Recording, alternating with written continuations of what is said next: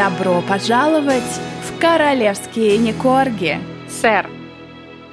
Привет, дорогие слушатели! Наш очередной выпуск. И с вами, как всегда, Оля и Катя. И сегодня у нас новости.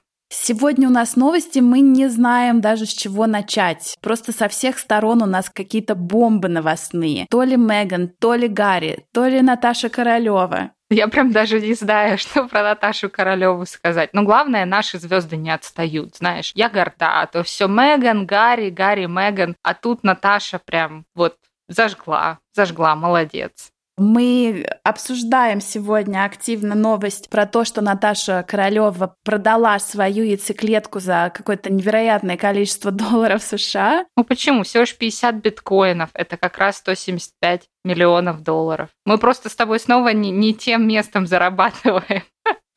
И скажи мне, вот эти 150 миллионов или 175 миллионов, это сколько обложек журнала Time? Электрончики забегали. 170 обложек Time получается. Откуда мы взяли такие цифры и такую информацию? А дело в том, что гуляет такая новость, что Гарри и Меган, естественно, никакие не влиятельные люди в мире, не самые и не, не самые, и они просто выложили один с половиной миллион американских долларов за свою обложку которую мы все лицезреем. Создана куча мемов. Некоторые из них вы можете посмотреть на нашей страничке в Инстаграм э, «Собака королевский», нижнее подчеркивание Никорги. Полтора миллиона долларов. Что еще можно купить на эти деньги? Я все посчитала. За эти деньги можно было 30 дней висеть на Таймс-сквер на большом телевизоре и билборде. Или можно было висеть там две недели и вторую половину денег потратить на пересадку волос, так как им нафотошопили обоим столько волос, что ей, что ему, что я не знаю, там Гарри, ну я не знаю, откуда бы ему с балалайки пересадили бы волосы, но Меган точно могла пойти к какому-то голливудскому стилисту, сделать себе какие-то extensions, но они все профукали на, на обложку. У меня опять же вопрос, откуда деньги, Зин? Откуда полтора миллиона долларов на обложку? Да еще и на такую топорно сделанную. По обложке, кстати, проехались все абсолютно. Американские СМИ, британские СМИ, российские СМИ. У всех один вопрос. Гарри, ты слепой? Может, тебе надо не на волосы тратиться, а на процедуру лейсик для глаз? Уж так и быть, парфюм новый мы тебе по сусекам наскребем, пришлем, волосы тебе дорисуют. Может, ты откроешь глаза, Гарри? Посмотри, что с тобой происходит. А, я придумала потрясающий хэштег, когда ты сказала, что, может быть, у Гарри волосы с балалайки пересадили. Это струны балалайки. Ну да, дреды пусть ему сделают. Не знаю, они такие, которые все время кричат что они за равноправие, свободу женщинам, свободу черным, свободу детям, всем дайте денег, спасите природу, а сами какое-то барахло нечестное. Ну, свобода фотошопу. Хочу фотошоплю, хочу фотошоплю плохо. Да, и главное, плачу за это деньги, да. Я художник, я так вижу. Поэтому а что еще на обложке привлекло наше внимание, помимо волос? В прошлом выпуске мы обсудили, затронули тему ювелирной шкатулки Меган, которая одела все на себя и как рождественская елка стоит в сусальном золоте. И опять же тут произошел небольшой скандал, потому что люди заметили, что у нее на одном из мизинцев э, кольцо с огромным бриллиантом, и выяснили, что этот огромный бриллиант имеет э, такую не очень красивую историю. Это подарок принца Ближневосточного. Там все запутано, все плохо, политически некорректно этот бриллиант было одевать. Кровавый бриллиант, которые бедные, черные, это важно, черные дети голыми руками добывали в Африке и она его нацепила на палец, причем там на фотке такая распальцовка. Да. У нас все веером. булочки свежие, как в том анекдоте все лучшее показала. И пресс-секретарь или представитель пары уже заявил, что, а вы знаете, это не кольцо Меган, это у стилиста взяли для фотосъемки. Но тут же все вырыли фотки и годичной давности, где она в этом же кольце. В общем, опять э, неудачно пошутили. Интернет помнит все. Если это было жило в интернет однажды, это было на скриншоте, на сохранено, и все, Меган, ты теперь не отвертишься. Ты теперь у нас будешь кровавая барыня с кровавым перстнем. Давай к хорошим новостям. Да, давай. А, из хорошего наш просто пример секретности, как это делать все по секрету, это Джеймс Миддлтон, младший брат Кейт Миддлтон, женился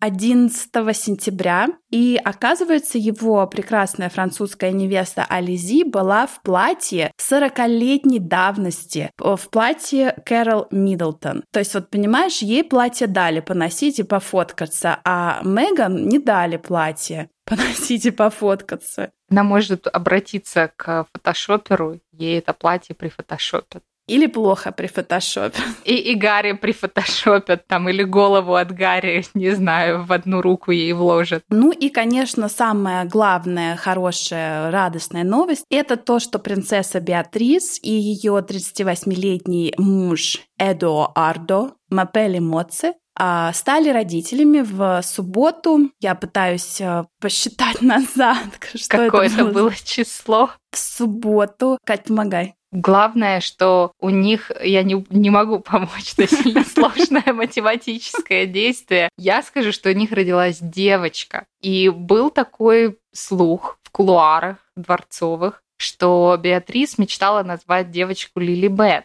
Но когда у тебя есть такая родственница, как Меган, ты, как говорится, клювом не щелкай, потому что ты сказала, Меган сперла. Поэтому имя еще не было обнародовано. Ждем. Да, на момент нашего выпуска имя еще никто не знает. Вообще будет прикольно, если это тоже будет Лили Бет. Лили Бет первая. Вторая. Нет, вот пусть она первая назовет. А, ну Давай. А, в общем, по сообщениям прессы, в частности, нашего любимого источника газеты «Желтый Миррор», принц Эндрю пропустил рождение первенца принцессы Беатрис из-за того, что он прячется в королевском поместье Балморал. Мать, кстати, Сара Фергюсон, всеми любимая, она проводит время там со своим бывшим мужем. Они, кстати, развелись в 96-м году, но живут вместе, сожительствуют. И вот мне интересно, они расстались в 92-м, если я не ошибаюсь, и официально развелись в 96-м году. Эти даты как-то совпадают с сексуальными путешествиями принца Эндрю по Карибам? Вот надо, кстати, посчитать, потому что ему сейчас 61. Девушке, которая обвиняет его в сексуальных домогательствах и не только домогательствах, Вирджиния Джуфри, сказала, что ей тогда было 17 лет когда это все происходило. И а что все это ей? происходило и в Лондоне, и в Нью-Йорке, и на Виргинских островах. Вот сейчас давай я, я посмотрю быстренько, пока ты, ты будешь рассказывать. Да. Продолжай рассказывать. По сообщениям различных источников, принцу Эндрю наконец-то вручили судебные документы обвинения в сексуальных отношениях. А его американские адвокаты получили эти документы. Адвокат вот этой э, девушки, уже женщины Вирджинии, Вирджинии которая обвиняет герцога Йоркского в изнасиловании первой степени и сексуальном посягательстве, подтвердил, что 20 сентября все документы были официально отправлены. По другим источникам мы знаем, что чуть не 27 августа, еще в августе, принц Эндрю получил э, еще какие-то судебные документы в поместье своей резиденции Royal Lodge в Винзоре. То есть принца Эндрю со всех сторон обложили судебными бумагами, и это говорит о том, что нам надо в этом разобраться. Мы готовим интересный выпуск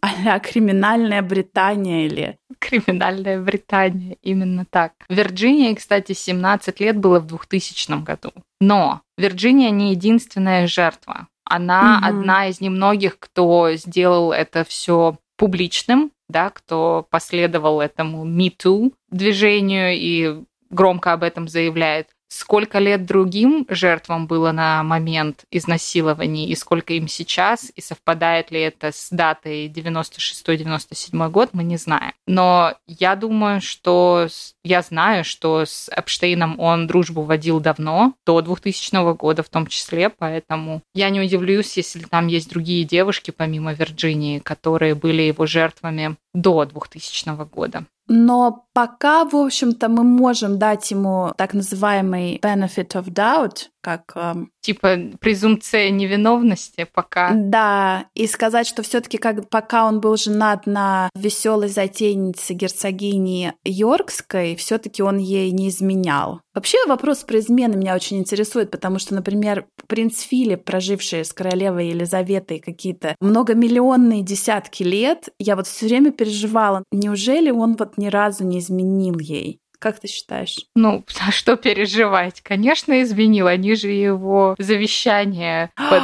100 печатей да. закрыли. И сказали, что закрыли по причине, чтобы защитить достоинство и честь баблизы. Поэтому я думаю, он там все оставил любовницам и бастардам незаконно рожденным. И просто, чтобы монархия вообще не слетела окончательно ниже уровня городской канализации, они это все закрыли. Да, это, кстати, классная новость, которую мы практически забыли, но вот рассказали вам все-таки. А, британский, английский, точнее, суд решил, что а, завещание принца Филиппа не будет разглашаться. Оно может быть открыто для публики только через 90 лет. Это как бы не то, что баблизы уже не будет, но не будет, наверное, ни Чарльза, ни... И вообще, будет ли какой-то интерес к королевской семье? Только Меган будет бессмертная, которая высосет Знаешь, как... всю кровь с Гарри. Как, э, мозг профессора Преображения женского. Да-да. Я думаю, баба Лиза из принципа должна прожить еще 90 лет, чтобы узнать. Что, ну, хотя оно закрыто для публики. Она, Баба да, Лиза-то, может, как знают. раз прочитала и сказала, да. закрыть и спрятать. Потому что на меня и на монархию свалилось слишком много тухлых помидоров. Тут и Гарри с Меган с постоянным отжигом, и принц Эндрю, и непонятно, что там было у Филиппа в его прошлом, настоящем, будущем, что они решили это скрыть. И на волне всего этого большая антимонархическая организация, группа или группировка, можно их даже назвать, которые очень открыто выступают против монархии, начали огромную кампанию антимонархическую по всей стране. По всей стране они развешивают билборды, на которых всевозможные слоганы против монархии. Их самая большая и жирная цель сейчас – это принц Эндрю, естественно. И их мото, их группировки такое, почему эта семья управляет нашей страной, почему у нас нет демократии, почему сейчас, когда у нас есть такой шанс сделать что-то по-другому, а под шансом они подразумевают то, что баблиза уже